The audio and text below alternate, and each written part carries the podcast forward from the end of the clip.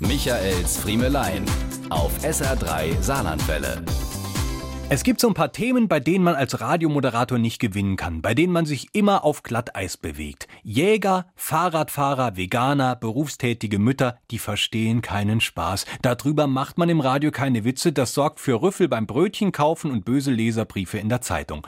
Ich habe auch eine vom Leben frustrierte Deutschlehrerin, die mir seit Jahren alle paar Wochen schreibt, dass ich ein Depp bin, weil ich im Radio immer sage, ich bin Michael Friemel, anstatt korrekterweise, mein Name ist Michael Friemel. Ich hätte da Vorbildfunktion. Früher habe ich dann gebockt und nicht reagiert. Inzwischen hat sie auf Mail umgestellt und schreibt in Kopie stets auch an meinen Chef.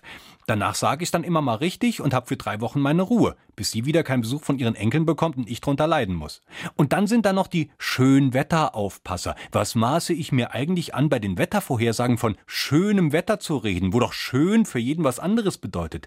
Sie glauben gar nicht, wie viele Menschen nichts anderes zu tun haben, als wegen sowas beim Radio anzurufen und sich zu beschweren. Und da sind die, die Natur braucht den Regenskandierer noch gar nicht mit eingerechnet. Heutzutage traut man sich schon gar nicht mehr, sich über eine Woche Sonnenschein zu freuen, weil immer gleich die Mahner im Ohr sitzen, die zu ein bisschen mehr Objektivität auffordern. Natürlich würde ich Großgrundbesitzern und Bauern auch mal nötigen Regen gönnen. Ich wäre ja selbst froh, wenn die Wasserrechnung in diesem Jahr etwas niedriger ausfiele als im Wässerungsjahr 2019. Aber in der Wettervorhersage bleib ich bei Sonnenschein jetzt einfach mal bei der Formulierung, die die meisten von uns seit der Kindheit damit in Verbindung bringen. Es wird schön. Wenn es etwas objektiver sein darf, gucken Sie doch bitte auf das neutrale, stumme Sonnensymbol auf Ihrem Smartphone. Auf bald. Diese und mehr von Michaels Friemelein gibt's auch als SR3 Podcast.